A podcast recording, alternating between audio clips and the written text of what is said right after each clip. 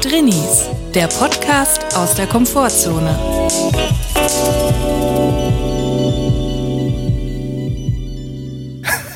Hast du das gehört? Ja, Das ist ein Vogel, oder? ja. Ich glaube Mehrere nicht nur Vögel. einer, ja. Die Podcast-Vogelpolizei. Ja, vielleicht wird der Podcast bald übernommen von zwei Amseln. Aber was die für einen Lärm machen. Ja, unglaublich. Ich habe vor allem jetzt öfter mal, also wir sind ja auf dem Dachboden und hier ist so eine Regenrinne direkt an den zwei Dachfenstern. Und in dieser Regenrinne laufen die immer lang. Es ist wie so eine Autobahn der Vögel. Die laufen über die Regenrinne. Und neulich habe ich da mal äh, Fenster aufgemacht und die Regenrinne geguckt. Und da liegen lauter Nussschalen. Ja, Die holen sich Nüsse, dann werfen die die in die Regenrinne, knacken die und essen die da. ich glaube, die haben da so ein Business-Lunch. Die treffen sich da. Die Elster und der Spatz. Ja, ich glaube das auch. Ich, ich meine, äh, wohl bekommst, aber bitte stört uns nicht bei der Podcast-Aufnahme. Diese Nacht war ich so lang, ich habe so unglaublich schlecht geschlafen. Ich habe die Vögel morgens gehört um vier. Ja. Ich konnte nicht einschlafen. Punkt vier geht's los. Im Prinzip, ich habe nicht geschlafen. Aber bevor ich das erzähle, müssen wir, glaube ich, mal kurz begrüßen. Hallo und herzlich willkommen. Eine neue Folge Drinis. Grüß euch. Es ist sehr schön. Ihr habt wieder auf Play gedrückt und wir hoffen, es geht euch gut. Und wenn nicht, ist auch okay. So ist es. Und ich lege direkt die Karten auf den Tisch. Ich bin scheiße müde, aber genauso müde wie ich bin, genauso professionell bin ich auch. Und deswegen wird man es mir nicht anmerken. Vor allem jetzt, wo du es gesagt hast, wird niemand darauf achten. Die Leute werden jetzt genau hören, wo macht er eine Pause? Wo Ja. braucht er zu lange, um nachzudenken? Wo hat er einen besonders faden Gag? ich habe jetzt, ähm, ich habe jetzt schon öfter gelesen, aber vor kurzem wieder eine E-Mail bekommen, dass Menschen im Ausland unseren Podcast hören, um damit Deutsch zu lernen. Ja. An dieser Stelle ganz liebe Grüße an Ann-Helene aus Norwegen. Sie lernt tatsächlich mit uns Deutsch. Und das Lustigste und Süßeste, was ich je gelesen habe, war in ihrer E-Mail, dass sie überlegt hat die ganze Zeit, wer denn Baris Ferraris ist. Ferrari ich ist so wie süß. Ferrari. Ne? Ferrari so wie Fer äh, Ferraris. Ja. Und ähm, hat dann den deutschen äh, Freund und Kollegen gefragt, wer denn Baris Ferraris ist. Er, er hatte dann gesagt, dass es Baris Ferraris ist. Und ich fand das wirklich sehr süß. Und ich finde es total cool, dass Leute mit uns Deutsch lernen. Wahrscheinlich, weil wir so langsam und degeneriert reden. Kann man das sehr gut verstehen, was wir da reden. Ja, mich haben auch schon Leute kontaktiert aus, ich glaube, Niederlande und Belgien und jemand aus den USA. Unfassbar. Und ich habe ein richtig schlechtes Gewissen jetzt, weil ich bin ja nicht Muttersprachler. Und ich, ich schneide ja die Podcast-Folgen immer. Also ich weiß schon genau, was ich hier Ja. preisgebe. Fehlerhafte Grammatik, Syntax, komplett Es ist nur kaputt. fehlerhaft auf dieser Seite der Landkarte. In, auf der anderen Seite, in, in deinem Land, ist es ja richtig. Ich habe auch einfach Angst, dass ich jetzt falsches Vokabular lernen. So Hundskommun, so schweizerdeutsche Ausdrucke. Ries Kasimir. Dann kommen die nach Berlin und sagen, ist das eine Hundskommune Currywurst hier? Da kommt so ein äh, Peter aus Massachusetts nach Berlin und bestellt Ries Kasimir. Ja, das müssen wir irgendwie schon ein bisschen aufpassen jetzt. Also Ja. ich werde mich jetzt richtig am Riemen reißen. Du musst jetzt wirklich perfektes hannoversches Hochdeutsch sprechen. Das sagt man immer, ne? Hannover hat das perfekte Hochdeutsch. Ich glaube einfach, weil Hannover so langweilig ist und keinen eigenen Akzent hat. Deswegen müssen sie das so kompensieren und sagen, wir sprechen einfach sehr gutes Hochdeutsch. Aber eigentlich hätten sie gern einen eigenen hannoverschen Akzent. Aber wenn ich Leute aus Hannover reden höre, dann machen die auch manchmal so einen norddeutschen Dialekt rein, Akzent rein, weil die denken, sie sind Norddeutsche. Ja, ich Kann glaube, die denken das so halb. Okay. Aber ich finde, wir sollten mal so ein Crowdfunding machen, um Hannover einen eigenen Akzent zu, äh, zu schenken. Dass man quasi überlegt, wie könnte man die Wörter anders, damit die nicht immer ewig erzählen müssen, dass sie so gutes Hochdeutsch sprechen. Das haben wir jetzt verstanden, aber es ist das Langweiligste, was es gibt. Und ist Perfektes auch eine. Drucksituation. Ja. Wenn du aus Hannover kommst und kein perfektes Hochdeutsch sprichst, was ist dann? Ja, was ist was dann ist dann los? los mit dir? Ich habe jetzt erst gesehen, dass es in Hannover wahnsinnig viele Kioske gibt. Bütchen. Finde ich total interessant. Jetzt weiß ich, warum du darauf kommst. Wegen dieser NDR-Doku. Genau. Die, die, hat, die ist auch aufgeploppt bei mir im Algorithmus. Ja, und das auch wieder NDR, da denkt man direkt, ah, äh, Wattenmeer und so, und dann kommt da Hannover. Deswegen Hannover ist so komisch. Ist Irgendwie so die hochdeutsche Hochburg. Auf der anderen Seite gehört es trotzdem zum Norden. Ich finde, Hannover ist irgendwie, ist nicht Fisch, nicht Fleisch, das ist irgendwie ein bisschen verwirrend. Welche Leute kommen aus Hannover? Gibt's da Promis, die da Ja, herkommen? Oh, okay. Kommt Gerhard Schröder auch aus Hannover? Ich meine. Ja, ich glaube, da wohnt er doch, oder? Mit, nee, wohnt er in Berlin? Ich weiß es nicht. Er hat auf jeden Das Fall ist ein schöne, Weltenbürger. ähm, Ich glaube, der wohnt in Russland, er oder? hat auf jeden Fall einen guten Garten auf dem Balkon. Maschmeyer ist aber ein gutes Stichwort. Weil, Weil ich wurde ja öfter schon gefragt, Chris, bist du eigentlich Millionär? Ich denke mal, es hat Ja. mit meiner Herkunft zu tun, Ich dass ich das kenn's. gefragt wurde. Und jetzt ist die Woche rausgekommen. ja, du bist Millionär. Nein, eben nicht. Und zwar Frank Thelen mit dem haben wir eine besondere Connection und Ja. wir sind ja zwei von den zehn InvestorInnen, die 500.000 insgesamt, 500.000 Euro an die FDP gespendet haben. Ja. Das sind wir. Das sind wir. Also wir haben jeweils 50.000 gespendet. Ja. Und anhand dieser Summe kann man ja erkennen, dass ich nicht Millionär bin, weil 50.000 ist ja ein lächerlicher Betrag. Wirklich so peinlich. Also für jemand, der sagt, ich bin hier Startup, New Economy, 50.000 ist schon ein bisschen peinlich. Ich finde es so peinlich. Zehn Leute tun sich zusammen. Darunter der Multimillionär Frank Thelen, mit dem wir damals diesen Vorfall am Flughafen haben, worüber Ja. wir irgendwann noch reden werden. Aber dieser Typ, der so stinkreich ist, der hat alleine 500.000 Euro bei Höhle der Löwen in ein Eiweißbrot aus dem Tetrapack investiert und investiert jetzt 50.000 Euro für eine Partei, die wirklich alles hat die alles an Geld hat, was man sich vorstellen kann. Wenn es der FDP an irgendwas mag, dann ist es sicherlich nicht Geld. Drinis, der große Satire-Podcast. Und dieser Typ spendet 50.000 Euro an die FDP, was für die FDP nichts ist. Also davon geht Christian Lindner einmal mit dem Oligarchen zu Borchardt. Und dann ist, sind die Genau. 50.000 Euro weg. Das ist eine Tankladung Porsche 911. Und dann, das Geilste ist einfach, dass er damit hausieren geht, als hätte er gerade mit so einem Pakt mit acht Milliardären geschlossen, dass sie irgendwie ähm, 50 Prozent ihres Reichtums ähm, an die Armen geben. So hat er das verkündet. Als Trini ist ja eine Hausausstattung das Wichtigste und dazu gehört auch ein ordentliches Sofa. Und ich habe letztens vor paar Wochen habe ich mal Leder, Echtledersofas gegoogelt, weil ich mal gucken wollte, wie teuer ist das? Ist das überhaupt okay? Ich habe danach Wochen noch danach habe ich immer auf Facebook und Instagram Werbung beziehungsweise Vorschläge für FDP-Politiker bekommen. Nur weil ich Echtledersofas Das hängt einfach habe. zusammen. Das ist der Algorithmus. Echtledersofas und FDP. Das gehört zusammen wie Salat und Brot. Salat, mein Spruch, Salat und Brot geht, Hand in Hand. Ich habe immer das Gefühl, wenn ich mich mit Chris unterhalte, wir führen keine Unterhaltung, sondern wir tauschen einfach Statements aus. Jeder Satz ist ein Statement. Ich habe mit Chris darüber gesprochen, dass es bei einem Bäcker verdammt geile belegte Brötchen gibt. Und dann sagt Chris, das, was mir einfach bei diesem Bäcker fehlt, sind Salate. Ich finde, Salat und Brot geht Hand in Hand. Und das sind die Sachen aus dem Alltag. Und das werden auch, wenn du quasi dich zur Wahl aufstellen würdest bei der FDP, würde das auf deinem Wahlplakat stehen. Ja. Salat und Brot geht Hand in Hand. Ich würde Frank Thelen dann respektieren, wenn er mir jetzt sagen könnte, ob ich den Kampf gegen die Müdigkeit gewinnen kann.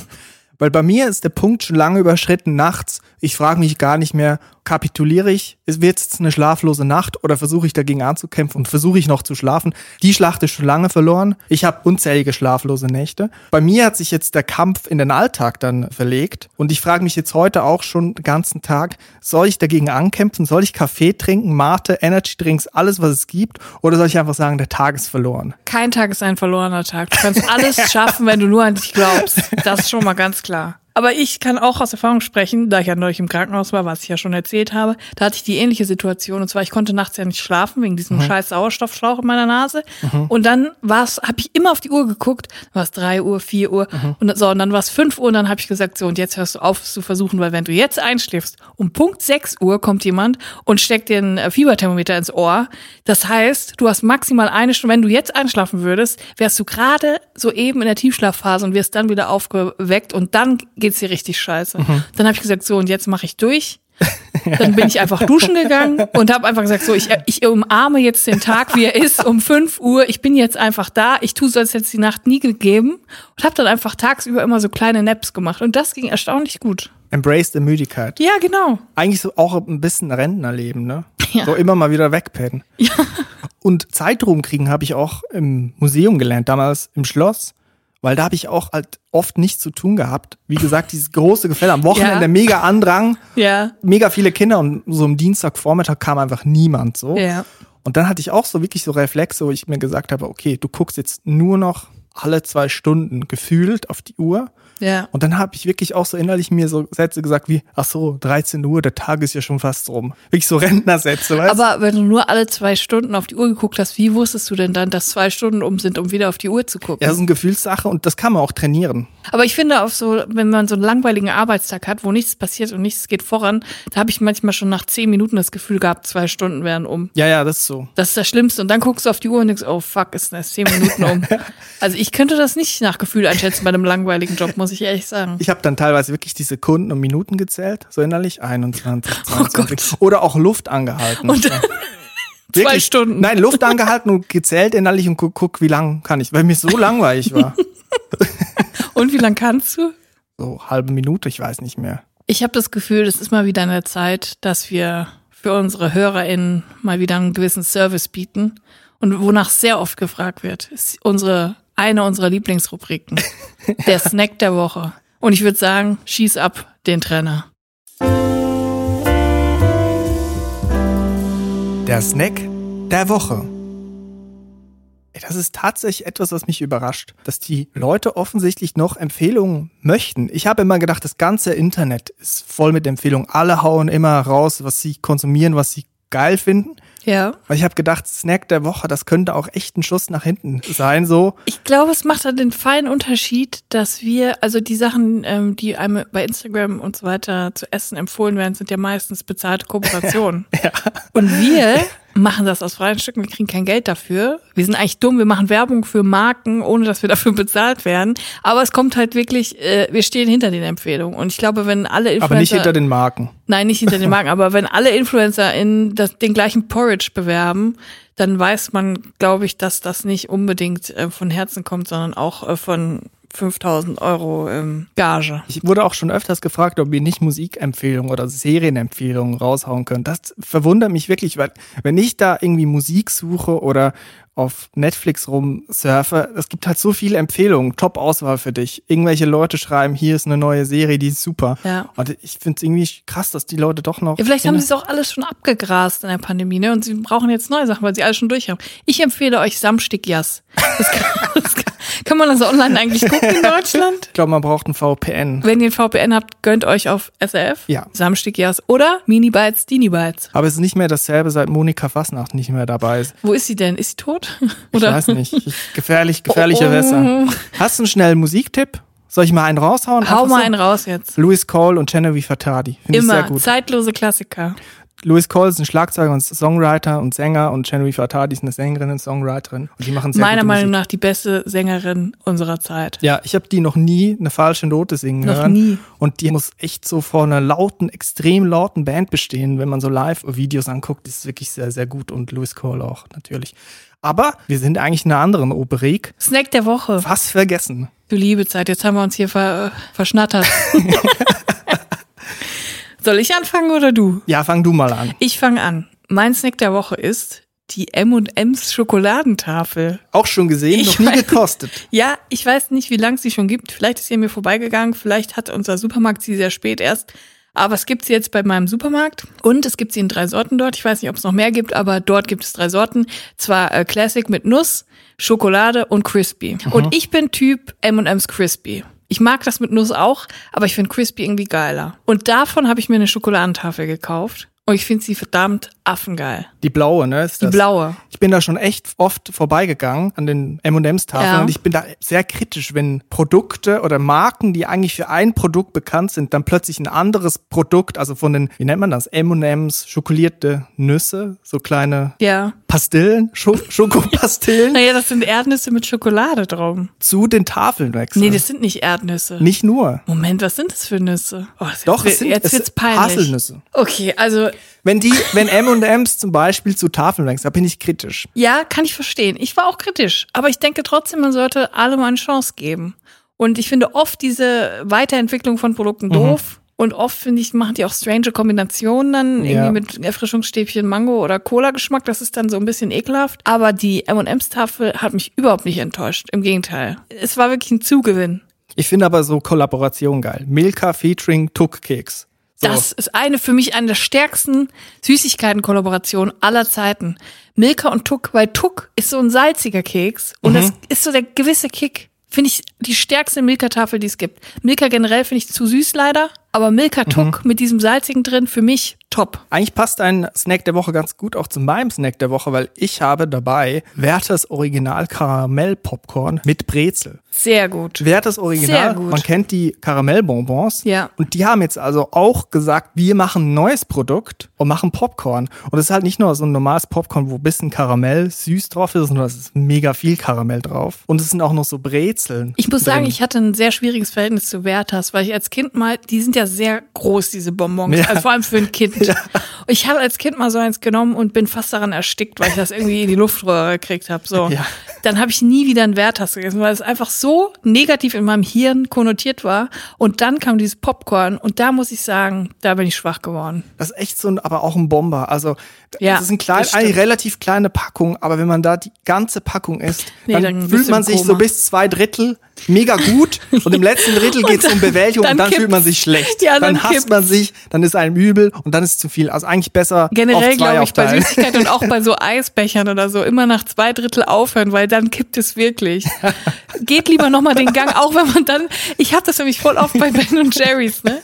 Wenn man das so isst aus dem Becher, dann isst du so und dann sagst du, boah, jetzt kann ich nicht mehr. Dann hast du da irgendwie noch ein Drittel drin und dann Ja. sagst du, boah, jetzt habe ich aber keinen Bock, zurück in die Küche zu gehen und das in den Tiefkühler wieder zu stellen. Und dann isst du das, dann zwingst du dich das zu essen und dann hast du einen ganzen Becher Ben Jerry's gegessen und dann kannst du einfach nicht mehr. Dann liegst du einfach nur da und kannst nicht mehr. Aber Ben Cherries ist auch eine, wirklich, das sind auch Arschgeigen, weil die machen genauso einen Becher, der zu groß ist für eine Die Person. müssen die kleiner machen. Ja, und die Kleinen sind wieder zu klein. Ne? Ja. Aber es kommt auch aus dieser deutschen Mentalität oder auch in der Schweiz, man isst einen Teller auf. Was auf den Teller kommt, isst man auf. Und das ist so in mir Das drin. ist die schlimmste Wirklich, Mentalität ich aller Zeiten. Ich esse über den Selbsthass hinweg. Ja. Alles auf, was auf den Teller kommt. Früher hatten wir gar nichts. Könnt froh sein, dass ihr jetzt einen Teller habt und dann einfach alles essen. Boah, wegen Werthers Bonbons, weil die so groß sind, fällt mir gerade ein, wir hatten einen Deutschlehrer in der Oberstufe und der war wirklich so oldschool im negativen Sinne. Der hat so wirklich rabiate Methoden angewandt. Wenn die Stunde begonnen hat, hat er das Klassenzimmer abgeschlossen von innen und wer Was? zu spät kam, hat einfach die Stunde geschwänzt.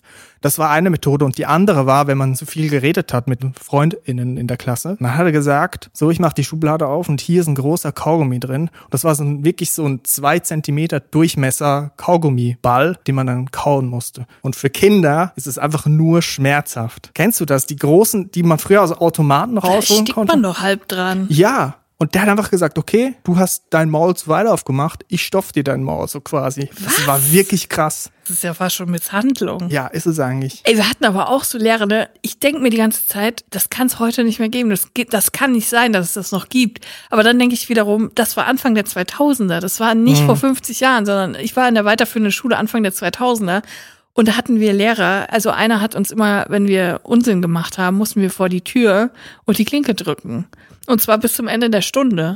Wir mussten einfach die Klinke drücken. Wir mussten draußen vor der Tür stehen und die ganze Zeit die Türklinke runterdrücken.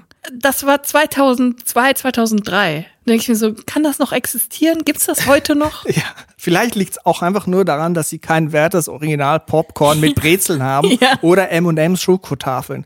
Aber Und ich sag muss uns wirklich doch- sagen, ja. ich muss wirklich sagen, diese Werthers Popcorn Dinger, die sind wirklich krass und ich kann sie wirklich empfehlen und wer Karamell liebt und Popcorn mag, das ist wirklich eine Empfehlung. Kostet 1,99 für 140 Gramm. Ist also in der Rubrik, in der Kategorie Grammpreis bisschen schwierig unterwegs, aber man muss sich's mal gönnen und dann auf zwei Ja. Dosen punchen. Das kann ich aber leider überbieten. Die M&M's Tafel ist extrem teuer. Für 175 Gramm 2,79 Euro. Ja, das ist viel. Also 2,80 Euro für eine Schokoladentafel, das hat schon in sich. Aber ich finde, es, es lohnt sich, wenn man die ab und zu mal kauft. Die ist auch etwas länger als die normalen Schokoladentafeln. Lass uns mal zu diesen Kategorien kommen. Also wir haben Geschmack, Punkte Ja. von 1 bis 10, oder? M&M's Schokotafel, was gibst du?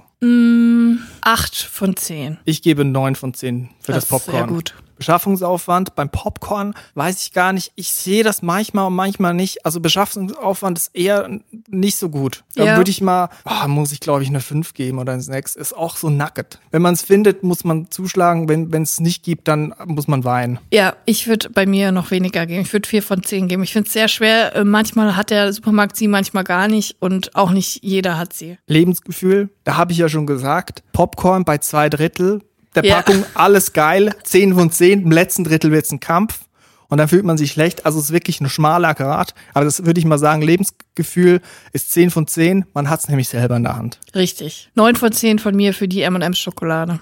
Das heißt eigentlich, klarer Sieger ist das äh, Karamell-Popcorn. Naja, Snack der Es Woche. gibt keinen Sieger. Es ist keine Competition. Wir haben beide einfach eine Empfehlung ausgesprochen.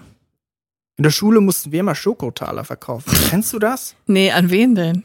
An die BürgerInnen des Dorfes. Und So wie bei Pfadfindern mit Keksen. In den USA ist das doch immer so. Die PfadfinderInnen, die laufen dann von Haus zu Haus und verkaufen selbstgemachte Kekse oder Honig. Ja. Und äh, kriegen dann Geld für die Pfadfinderkasse. Genau, bei uns war es nur so, wir haben so einen Naturschutzbund gesammelt. Nabu. Und, ja, genau, genau. Und das waren so große Schokotaler, so vielleicht fünf Zentimeter Durchmesser und ganz dünn. Die Schokolade war wirklich schlecht. Die war wirklich nicht lecker. Ja. Die waren da so mit so Goldfolie überzogen. Und die kosten fünf Franken, also knapp fünf Euro. Relativ teuer, man hat es also nicht für die Schokolade gekauft. Und man musste es so als Schulklasse machen, beziehungsweise die LehrerInnen haben die Schulklassen angemeldet und dann gab es irgendwie pro verkauften Taler, keine Ahnung, 20 Rappen die Schulklasse. Und die Leute haben das dann immer so aus Mitleid gekauft. Ja, sie haben es eben nicht gekauft. Ach das so. war ein brutaler Akt. Man musste zu, von Tür zu Tür und das immer Mittwochnachmittags. Da hatten alle frei von den SchülerInnen. Wir hatten das also in unserer Freizeit gemacht. Aber die Leute waren halt nicht zu Hause. Die haben halt alle gearbeitet. Und das war wirklich ein Kraftakt. Und wir haben wirklich jedes Jahr gelitten. Und meine Mutter war dann immer so nett und hat uns einfach die halbe Packung abgekauft. Und dann hattet ihr die ganzen ekligen Schokodinger zu Hause. Und einschmelzen konnte man sie gut. Ich habe auch so ein Erlebnis, aber das ist kein so, also das ist nicht ganz so ähm, unschuldig wie das von dir. ich hatte als Kind anscheinend eine Zeit lang sehr kriminelle Energie. Ich habe mal irgendwann mit einer Freundin, ich glaube, da war ich so acht oder so. Wir waren halt auf dem Dorf, wir haben die ganze Zeit nur draußen rumgegammelt. Meine Eltern waren halt beide arbeiten, also ich war immer alleine, deswegen habe ich mich halt wirklich manchmal auf echt dumme Ideen gekommen. Und wir wollten halt unbedingt Geld haben. Ich weiß gar nicht, was wir uns kaufen wollten. Irgendwas wollten wir uns kaufen, aber wir hatten nicht genug Geld. Dann haben wir überlegt, wie wir an Geld kommen. Haben wir gedacht, wir sammeln jetzt einfach mal Geld und sagen, das ist für arme Kinder. arme Kinder irgendwo auf der Welt. Und dann, dann habe ich so einen Zahnputzbecher genommen. Und das weiß ich noch genau. Oben drauf war so ein Deckel mit so einem Schlitz, wo man die Zahnbürste reinmachen kann. Aber das war auch perfekter Geldschlitz. Also man konnte auch so eine Münze reinwerfen. So dreist. Das ist so dreist. Und also ich komme auf jeden Fall in die Hölle für diese Aktion. Ja. Aber das vorweg, als Disclaimer. ich bin mir dessen bewusst. Und ähm, dann habe ich so eine, eine Weltkugel gemalt, die perfekt auf diesen Deckel drauf gepasst hat. Dann hat man quasi das Geld in die Weltkugel reingeworfen. Das sah perfekt aus. Unglaublich. Ich habe mir richtig viel Mühe gemacht. Sind wir wirklich im Dorf von Haus zu Haus gegangen und jeder hat so ein Euro gegeben. Ich glaube, am Ende hatten wir 40 Euro oder so. Das für Kinder mega viel ist. Und ich weiß, ich hatte ein mega schlechtes Gewissen, aber ich habe es auch ausgegeben. Ich habe es knallhart ausgegeben, das Geld. Und dann war es weg. Und dann habe ich gedacht, jetzt schnell wieder alles vergessen. Ich habe es auch nie wieder gemacht, aber ich war ein kriminelles Kind. Ich habe echt auch mal Spenden gesammelt und zwar mit meinem Bruder und den Nachbarskindern mit zwei Freunden von uns. Es ging darum, unsere Schule brauchte einen neuen Spielplatz und wir haben das mitgekriegt. Und meine Familie hat früher in einer Wohnung über einer Blumenhandlung gewohnt und da waren immer so Blumenbeete und Kompost und so. Und wir hatten dann die Idee, lass uns Geld sammeln für den neuen Spielplatz, weil wir gehen da zur Schule, wir wollen einen coolen Spielplatz haben und wir verkaufen Blumenerde. Und indem, dass wir alte Erde aus dem Boden nehmen und die sieben und dann in Plastiktüten abpacken und die verkaufen am Straßenrand. Aber was habt ihr da rausgesiebt? so Steine und sowas. Und Wurzeln, alte Wurzeln. Und hat das funktioniert? Ey, wir haben echt, wir haben, glaube ich, fast 200 Franken Umsatz gemacht. Was? 200 Franken? Das haben wir auch echt gespendet. Wir waren brutal stolz auf uns. Ich glaube, die Leute haben es einfach aus purem Mitleid gekauft, weil wir da so saßen auf so einer Bierbank zu Ja, viert. das ist doch immer so, wenn Kinder irgendwo was verkaufen. Dann machen die so einen kleinen eigenen Flohmarkt in so einer Gasse und dann kommen irgendwelche Leute, oh süß, hier Ja. fünf Euro für das verrückte Labyrinth von 1980. Das, das kaufen wir dir gerne ab. Das ist wirklich so ein Mitleidsding. Ja, äh, wenn Kinder Kuchen verkaufen, bin ich aber mittlerweile so weit, dass ich nicht kaufe, weil ich genau weiß, was da drin ist. Popel, Schweiß, Haare. Aber Kinder sollten eigentlich viel mehr verkaufen. Eigentlich sollten die das ausnutzen, dass sie diesen Niedlichkeitsbonus haben und die Leute dann aus Mitleid Sachen abkaufen. Die können ja wirklich alles verkaufen. Die können Blumen pflücken von der, von der Hundepisswiese und die Leute kaufen denen das ab für fünf Euro. So knallharten Kapitalisten erziehen, ne? Kinder, fangt endlich an zu verkaufen. So mit zwei Jahren kann, kann man da starten. Wir haben auf jeden Fall unseren erzielten Gewinn, haben wir gespendet an die Schule, haben wir abgegeben. Vorbildlich. Und wir sind zu dieser Einweihung ein halbes Jahr später vom Spielplatz gegangen. Da waren einige Leute, so Bürgermeister, so offizielle Leute, Unternehmer, die Geld gespendet haben. Und wir vier standen natürlich da in fünfter, sechster Reihe hinter den ganzen Erwachsenen. Wir haben gewartet, wann kommen unsere vier Namen. Samuel, Matthias, mein Bruder und ich. Und was ist passiert? Wir wurden nicht erwähnt. Nein. Und unser Geld ist Ihr da seid die. Hauptinvestoren. Wir wurden nicht erwähnt. Und das hat uns wirklich das Herz Ja, das gebrochen. glaube ich aber auch. und ich habe dann auch diesen Spielplatz boykottiert. Zumindest eine Zeit lang, bis ich gemerkt habe, dieses Teller-Ding, wo man so fahren kann, Ist ist, doch, richtig geil. ist doch richtig geil. Ihr hättet wenigstens dafür kämpfen sollen, dass ihr so eine kleine Plakette bekommt auf dem Tellerding mit euren Namen drauf. Ja, das habe ich erwartet. Das ist da mein Name. Chris Sommer. Der Chris Sommer Spielplatz. Jetzt lass uns mal bitte einen Trenner spielen. Ich muss mal eben verschnaufen. Der Snack der Woche. Julia, du hast doch letztens mal über Glasbläser geredet, die in Ja. die Schule gekommen sind und euch Zeug verkauft haben. Abzocker. Und mir ist danach erst eingefallen, dass wir auch sowas hatten. Und bei uns waren es Bastelbögen. So ein Verlag, der jedes Jahr in unsere Schule kam und dann in der Aula oder so, haben die ganz viele Bastelbögen ausgestellt. Das sind so, kennst du das? Nee. Weißt du, was das ist? Also das, Bastelbögen bei uns war immer so ein Einbogen mit 50 verschiedenen Farben Pappkarton. so Blätter übereinander. nee, das waren so eigentlich meistens Häuser, die man ausschneiden konnte und dann so verkleben und dann konnte man die so aufbauen, so Modellhäuser als, so. aus Pappe und Papier. Aha. Und das war so ein Verlag, der uns die angedreht hat. Die Kinder einfach jedes Jahr für eine Stunde in die Aula schicken und sagen, jetzt könnt ihr euch da mal Bastelbögen aussuchen und direkt bezahlen. Und, Und die kosten dann, ja, die haben dann irgendwie so 10 oder 20 Franken, Euro pro Stück gekostet. Ich weiß es nicht mehr genau. Wie viel hat man sich dann gekauft? War, Ja. Fand man das cool als Ich Kind? fand das immer scheiße. Ich habe mir nie was gekauft, aber Sehr es gab gut. Leute, die haben sich da eingedeckt, also Kinder, und die haben dann Vermögen ausgegeben für so Kackschlösser und irgendwie, ich weiß nicht, Wie kann Villen. das sein, dass Leute Zugriff auf Schulen haben und die SchülerInnen da bequatschen können, dass sie irgendwas kaufen? Ja, es gab noch was perfideres und zwar eine Fahrradhelmfirma, die gekommen ist. Zu jedem Jahrgang einfach einmal, wenn man so eine Fahrradprüfung macht und gesagt, so, ihr braucht alle Fahrradhelme, weil ihr fähr- fährt ja Fahrrad. Aber man kann ja einen Fahrradhelm irgendwo kaufen. Man muss ja nicht eine Ja, Firma klar. in die Schule kommen und uns irgendwie Fahrradhelme Man kann ja auch einen gebrauchten Fahrradhelm kaufen. Genau. Und das war einfach Abzocke. Die Kinder abgerichtet. Naja, du hast ja gesagt, du willst Kinder zu KapitalistInnen erziehen. Ich finde das wirklich grauenhaft. Also ich finde, das sollte einfach generell verboten werden, dass Leute irgendwas verkaufen innerhalb von Schulen. Aber wo du gerade eben gesagt hast, mit diesen Bastelbögen hat man Häuser gebaut. Es hat mich ganz schwer an was erinnert. In der dritten oder vierten Klasse hatten wir im Fach Sachkunde mal die Aufgabe, ein Haus zu bauen aus Pappe. Das war auch so vor schon, also es gab schon so Vorlagen, aber es war mega schwer. Es war ein relativ großes Haus, ungefähr so, Haus, so groß wie ein Puppenhaus, aber aus Pappe. Und da drin sollten elektrische Anschlüsse verlegt werden. Was? Also das komplette Haus sollte elektrisch, also man sollte in den einzelnen Zimmern das Licht anmachen können. Und das war für mich wirklich das Schlimmste. Ich habe das so grauenhafte Erinnerungen, weil ich habe extrem, extrem schlampig gearbeitet. Ich habe in meinem Ranzen flogen immer die Stifte und Klebstoffe einzeln rum, neben so einem ähm, alten Butterbrot weil ich halt auch viel alleine zu Hause gearbeitet habe und da habe ich halt einfach dann nicht dran gearbeitet, einfach nur in der Schule.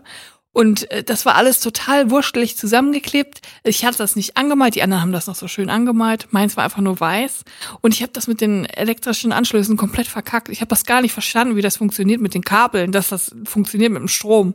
Ich habe, glaube ich, eine 5 darauf bekommen am Ende des Schuljahres. Das ist wirklich ganz, ganz schrecklich. Eines der schlimmsten Erlebnisse in meiner Grundschulzeit. Ich habe mal mit einem Freund für ein Schulprojekt, haben wir uns massiv von der Erfolgsserie auf MTV Pimp My Ride beeinflussen lassen und haben gesagt, wir pimpen unser Fahrrad. Wir fahren ja jeden Tag mit dem Fahrrad zur Schule, wir wollen so einen richtig geilen Chopper. Habt ihr euch ein Aquarium und eine Playstation eingebaut?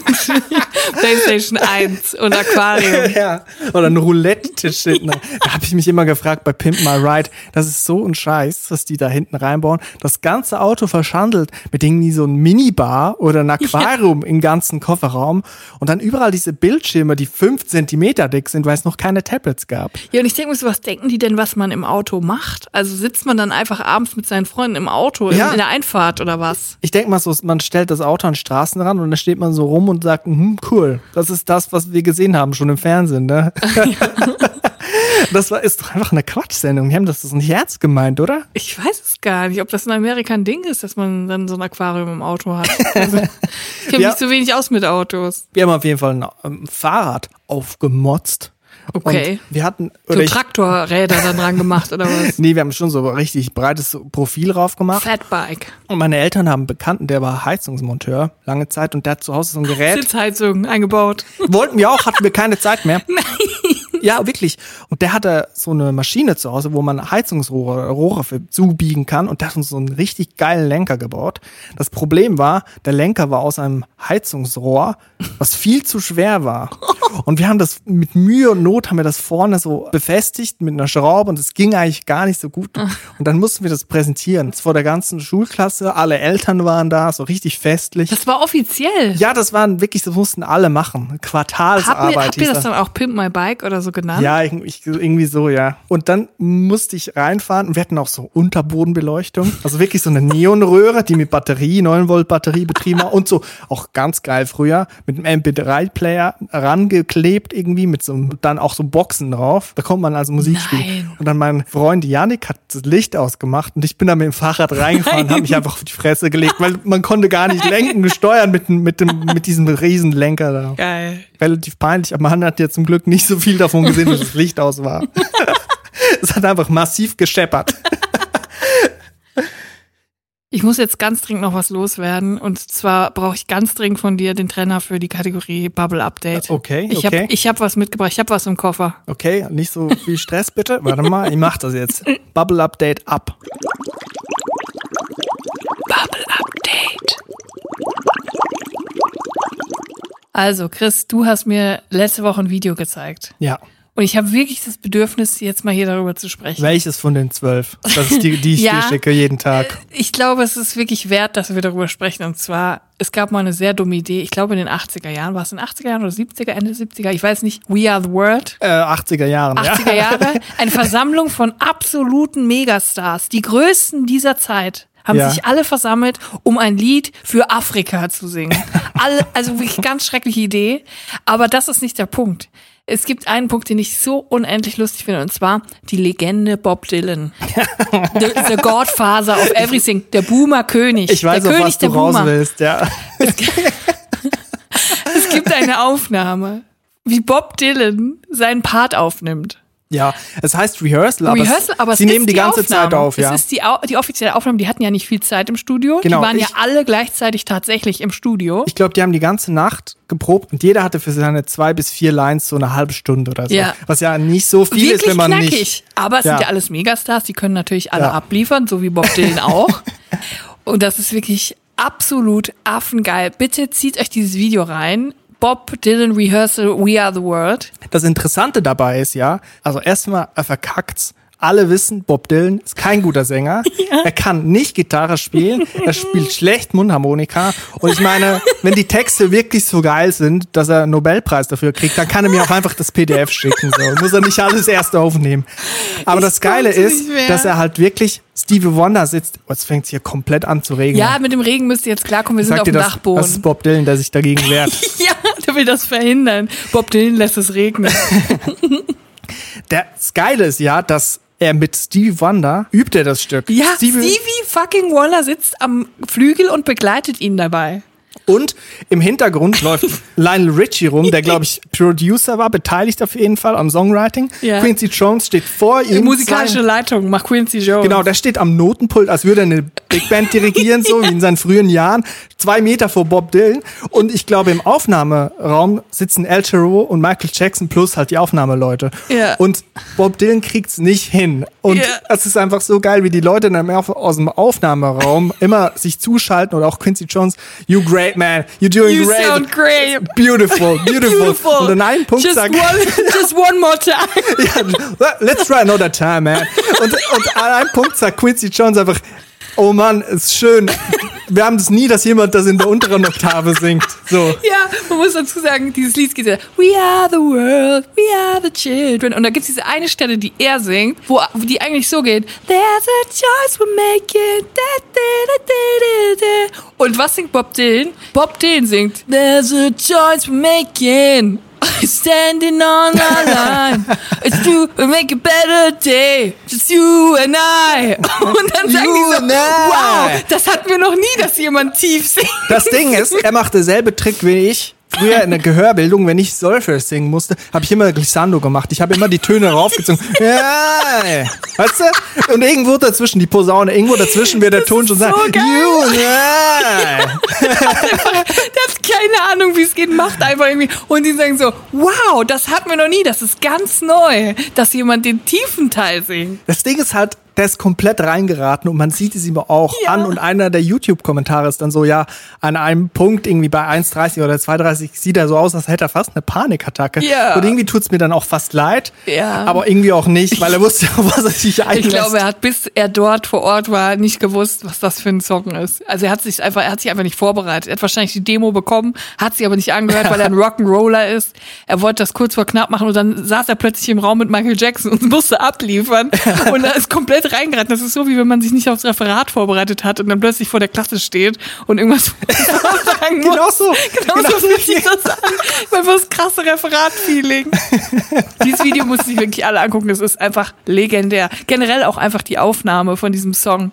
Es muss man sich einfach mal zu Gemüte führen, was da eigentlich abgeht, was da für Leute in einem Raum stehen und in ein Mikro singen, wie bei einem Schulprojekt. Immer Mhm. drei Leute in einem Mikrofon, wie so, mit so abwechselnden Parts. Und ich finde, man merkt auch krass einfach die äh, Niveauunterschied. Also man merkt direkt, wer das richtig drauf hat Ja. und wer nicht so. Und das erinnert mich auch, dieses You Sound Great Man, erinnert mich total an Masterclasses, die ich teilweise an der Hochschule hatte, wo dann US-amerikanische Musikerinnen zu uns kamen, so Jazzmusikerinnen, die dann eigentlich immer als ersten Kommentar, egal wie man gespielt hat, immer gesagt haben, You Sound Great Man. Und dann entweder haben sie nichts mehr gesagt oder eine Viertelstunde darüber abgelästert, was du alles nicht kannst. You sound great, man, but Ja, genau. Aber es war immer diese Oberfläche, you sound great, you sound great. Und das wurde auch so ein Running Gag bei uns, weil immer, wenn wir gespielt haben, nach jedem Solo, you sound great, man. Ja, aber es ist so traurig, weil man kann es ja gar nicht mehr ernst nehmen, wenn man sowas hört dann. Also es ist dann so oberflächlich und es ist so wischiwaschi und alles ist irgendwie nur noch great und wow und amazing und dann, aber kann man es nicht mehr ernst nehmen, wenn man mal wirklich gelobt wird. Also so dann weiß man nicht, ob es ernst gemeint ist. halt einfach auch US-amerikanisch amerikanisch. irgendwie, ja. Und, und ich muss noch mal eine Sache zu dem, zu dem Video loswerden. Es gibt noch, wenn man sich die Gesamtaufnahme gibt es noch so einen lustigen Teil. Und zwar, die sind ja immer in so Dreiergruppen aufgeteilt an Mhm. einem Mikrofon. Es gibt eine Gruppe, die ist wirklich hilarious. Und das ist Diane Warwick, die jetzt auch auf Twitter ist. Ja, mega genau. lustige Frau einfach. Die Legende Al Jarreau einfach und daneben Bruce Springsteen. Für mich das geilste Trio dieser Aufnahme. Vor allem, weil Al Jarreau und Diane Warwick so mega soulig, äh, mega schön weich das Ja. singen, auch relativ leise. Und nicht viel Kraft, aber trotzdem mega Volumen, so Total. richtig halt gekonnt. mega gekonnt einfach, aber, aber relativ leise. Und plötzlich kommt wirklich von der Seite, denn man sieht ihn erst nicht. Er Ja. kommt ins Bild von der Seite zum Mikrofon und singt auf einmal We are the world! Bruce Springsteen. Ja. Das ist das lustigste aller Zeiten.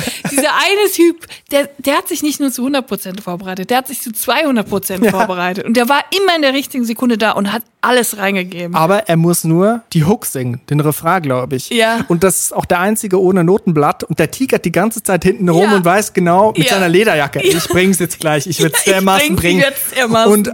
Diane Warwick, zu einem, an einem Punkt Muss muss ich einfach lachen. mega lachen. Weil, lachen. weil wirklich die Kettensäge, ey, Es kommt. ist hilarious. Er kommt wirklich rein und es ist der geilste Moment einfach. Es ist diese eine Person, die es zu 200% ernst nimmt und das ist Bruce Springsteen gewesen. Jetzt muss ich aber auch noch was sagen, Ja. Bubble Update. Ja. Also ich, vielleicht wirst du mich jetzt gleich köpfen, aber ich habe mich letzte Woche auch in eine Bubble begeben und zwar habe ich dein Buch wieder mal gelesen, Julia. Das Leben ist eins der härtesten, heißt es. Und ich weiß, du magst es gar nicht, dass ich das jetzt sage, aber ich finde, es ist eins der lustigsten Bücher und ich finde es eine Frechheit, dass wir das noch nie erwähnt haben in diesem Podcast. Und ich kann es allen Leuten empfehlen, weil es wirklich eine lustige Sache ist. Sehr gut geschrieben. Figuren schreiben ist etwas sehr Schwieriges und ich finde, du hast es sehr gut gemacht. Und ich kann das wirklich allen empfehlen, jetzt vor allem auch für den Sommer. Es geht nämlich um eine Freundschaft von drei Personen, die aus einem Milieu kommen, das wir sehr gut kennen, nämlich vom Dorf, dort, wo wir die meiste Zeit unseres Lebens verbracht haben. Und ich bin auch so froh, dass es endlich mal nicht ein Roman ist, der um eine depressive Person Ende 20 in irgendeiner Berliner Agentur handelt, so.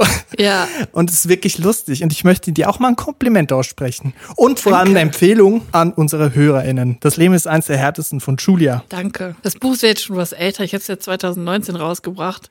Und ich habe ja damals schon echt eine richtige Promotour quasi hinter mich gebracht. Deswegen, ähm, Ja, ich finde das jetzt immer so ein bisschen unangenehm, noch Werbung dafür Ja, zu machen. darum habe ich es jetzt auch einfach gemacht. Äh, Dankeschön. Das ist nett. Soll ich noch irgendwas Nein, du musst jetzt nicht, ist sagen? jetzt eine blöde Situation. Ich wollte aber, was das betrifft, nicht zu meinem Buch an sich, sondern einfach zu der allgemeinen Rezension des Buches würde ich gerne was sagen. Und das habe ich schon länger drüber nachgedacht, dass ich das mal ansprechen will. Es gibt etwas, was mich extrem nervt. Und zwar, man guckt ja schon mal, wie wird mein Buch bewertet. So. Und dann liest man sich auch mal durch. Ich interessiere mich auch dafür. So, ne? Was finden die Leute scheiße? Was finden die Leute gut? ja, ist normal. Das ist Natürlich ja ganz normal, sich. dass Ich man lese das mir alles durch. Und man macht es natürlich auch komplett fertig, wenn die Leute schreiben, das ist ein Scheißbuch so. Und eine Sache nervt mich extrem und das ist wie äh, Bücher von Frauen anders bewertet werden als Bücher von Männern. Ganz schnell wird man da so gemaßregelt und es wird gesagt, ähm, darf sich nicht beschweren, wenn ein Buch rausbringst, dass du dann Kritik kriegst und so. Mhm. Ich äh, habe überhaupt kein Problem mit Kritik, sehr gerne, immer her damit und so weiter und so fort. Wenn Man kann die, ja auch äh, ein Buch auch scheiße äh, konstruktive finden, ist doch okay. Kritik, irgendwas ähm, inhaltliches, super, super gut, alles, alles top. Aber was einen wirklich wurmt, und das ist der feine Unterschied, ist, wenn man sich umguckt und sieht, okay, meine Kollegen, mit denen ich jetzt, keine Ahnung, fünf Jahre zusammengearbeitet habe, mit denen ich, von denen ich weiß, ich arbeite genauso gut wie sie, ich schreibe genauso gut wie sie, anders, aber genauso gut, Mhm. haben auch Bücher rausgebracht und da finde ich keine einzige der Rezensionen, die ich habe. Die sind alle super bewertet, es gibt keine kritischen Stimmen und das passiert mir immer, immer, immer wieder. Und das ist der Punkt, wo man sagen muss, okay, irgendwas, irgendwas ist doch hier anders, das stimmt doch nicht. Warum werde ich denn härter bewertet als meine männlichen Kollegen? Warum ist das denn so? Warum steht denn bei mir in der Bewertung, äh, was macht die denn bei Böhmermann? Macht die da die Ablage? Oder ist, putzt die da den Raum oder was? Warum ist das so? Und da kann man sich immer wieder drüber beschweren, aber man muss sich immer wieder anhören, so, äh, ja, vielleicht ist dein Buch einfach nicht, nicht so gut wie das der anderen und so. Aber ich weiß es ja, ich weiß ja, was ich kann und ich weiß ja auch, was ich gelernt habe. Und ich weiß ja auch, dass ich auf demselben Stand bin wie andere Leute, die auch Bücher rausbringen. Trotzdem müssen die sich nicht mit solchen Rezensionen auseinandersetzen Ja. und äh, kriegen keine Ein-Sterne-Bewertung und sagt, das ist der größte Scheiß. So. Man, man kämpft irgendwie so gegen, gegen die Mühlen, weil man kann nicht richtig, man kann nicht sagen, Leute, hört auf, mein Buch zu kritisieren, weil das will ich ja gar nicht. Aber fangt doch bitte an, die Bücher der Männer genauso zu rezensieren wie meine Bücher. Das ist doch der Punkt. Ich verstehe dich komplett und es gibt einen sehr guten Text, ich habe den gerade mal rausgesucht, von Nicole Seifert, der heißt Schweigautorin und ist auf 54 Books erschienen. Und da geht's genau darum und ich finde, es ist sehr lesenswert und haben mir sehr viele, also die Augen geöffnet, was das Thema betrifft, dass halt einfach Bücher von Frauen oder nicht männlichen Autoren anders rezensiert werden als äh, Und auch anders gelesen und auch anders gekauft. Also ich habe dann irgendwann mal selber angefangen, männliche Freunde und Bekannte zu fragen, weil mich das einfach interessiert hat. Welches Buch einer weiblichen Autorin hast du denn zuletzt gelesen? Weil mich interessiert das ja.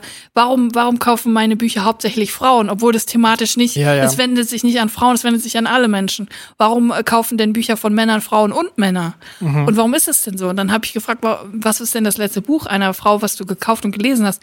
Und dann kommt erstmal lange nichts und dann kommt irgendwann ja ähm, Harry Potter. Weißt du, so mit zwölf. Mit zwölf habe ich mal Harry Potter gelesen. Ja. Und das, das ist ja kein Zufall. Das ist ja, das ist ja einfach so. Also Männer fühlen sich angesprochen von Büchern, die von Männern geschrieben wurden, und Frauen fühlen sich angesprochen von Büchern, die von Männern oder von Frauen geschrieben wurden. Ja. Und das wurmt einen einfach, wenn ich zum Beispiel einem Mann ein Leseexemplar von meinem Buch schicke und ich krieg dann nach einem halben Jahr die Nachricht, ich habe das Buch meiner Mutter gegeben und sie fand's mega und sie hat gefragt, wann du ein nächstes Buch schreibst. Und er selber hat's aber nicht gelesen. Und ich denk so, warum, warum, wo kommt denn der Impuls her zu sagen, das ist bestimmt was für meine Mutter, aber nicht für mich? So, in meinem Buch habe ich absolut kein einziges Thema, was nur Frauen betrifft. Ja, ich finde es auch interessant, als wir den Podcast angekündigt haben, gab es so zwei Reaktionen. Der Podcast von Julia Becker, die Feministin, das war ein, eine, ein Kommentar und der andere war Pärchen-Podcast. Aber man konnte nie irgendwie sagen, es ist ein Comedy-Podcast. Ja. Aus dem Grund. Und das finde ich schon interessant, weil ich bin ja auch 50 Prozent dieses Podcasts und es ist äh, einfach eine komische Erfahrung. Ja, es ist eine kritische Note, aber ich finde, du hast komplett recht und ich sehe es auch so. Und ähm, das glaube ich äh, an uns allen, das mal zu reflektieren. Ja. Es geht auch gar nicht nur um mein Buch, es geht um Bücher, von die Frauen Frauen au- allgemein geschrieben Fall. werden. Dass man sich da einfach mal, äh, vielleicht bevor man sich ein neues Buch kommt, mal überlegt, soll ich jetzt zum 15. Mal äh, Thomas Bernhard oder Robert Seethaler lesen oder äh, Benjamin von Stuckrad-Barre oder gebe ich auch mal Büchern von Frauen die Chance, ohne dass ich denke, das ist jetzt eine Frauenliteratur, denn das gibt es nicht, Frauenliteratur. Das ist einfach ein Riesen-Schwachsinn. Ja, Das ist das Wort zum Sonntag. Ich Ja, glaube, der Regen du- hat nachgelassen. Bob Dylan ist wieder ähm, gnädig mit uns. Ich glaube, er hat versucht, dagegen anzukämpfen. aber a ist gescheitert. making. Standing on our life. Bitte guckt euch einfach dieses Video an, es ist so gut. So, ich glaube, wir haben uns jetzt mal wieder verschnattert. Jetzt kommen wir mal zum Ende. Wenn ihr uns irgendwie auf irgendeine Art und Weise mögt und uns unterstützen wollt und wollt, dass es uns noch länger gibt, dann würden wir uns sehr freuen, wenn ihr uns abonniert oder weiterempfehlt oder uns eine Bewertung bei Apple Podcast schreibt oder alles drei oder nichts von beiden und einfach nur hört. Das freut uns auch schon. Wir freuen uns über jede Person, die immer auf Play klickt und das meine ich wirklich ernst. Und ich wünsche euch ebenso ernst eine gute Woche. Bleibt drin, bleibt gesund, seid gnädig zu euch. Und bis nächsten Dienstag. Tschüss. Tschüss.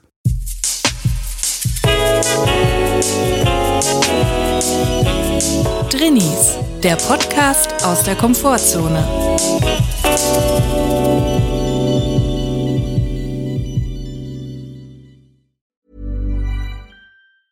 Ever catch yourself eating the same flavorless dinner three days in a row? Dreaming of something better? Well, HelloFresh is your guilt-free dream come true, baby. It's me, Kiki Palmer. Let's wake up those taste buds with hot, juicy pecan-crusted chicken or garlic butter shrimp scampi. Mm. Hello Fresh. Stop dreaming of all the delicious possibilities and dig in at HelloFresh.com. Let's get this dinner party started.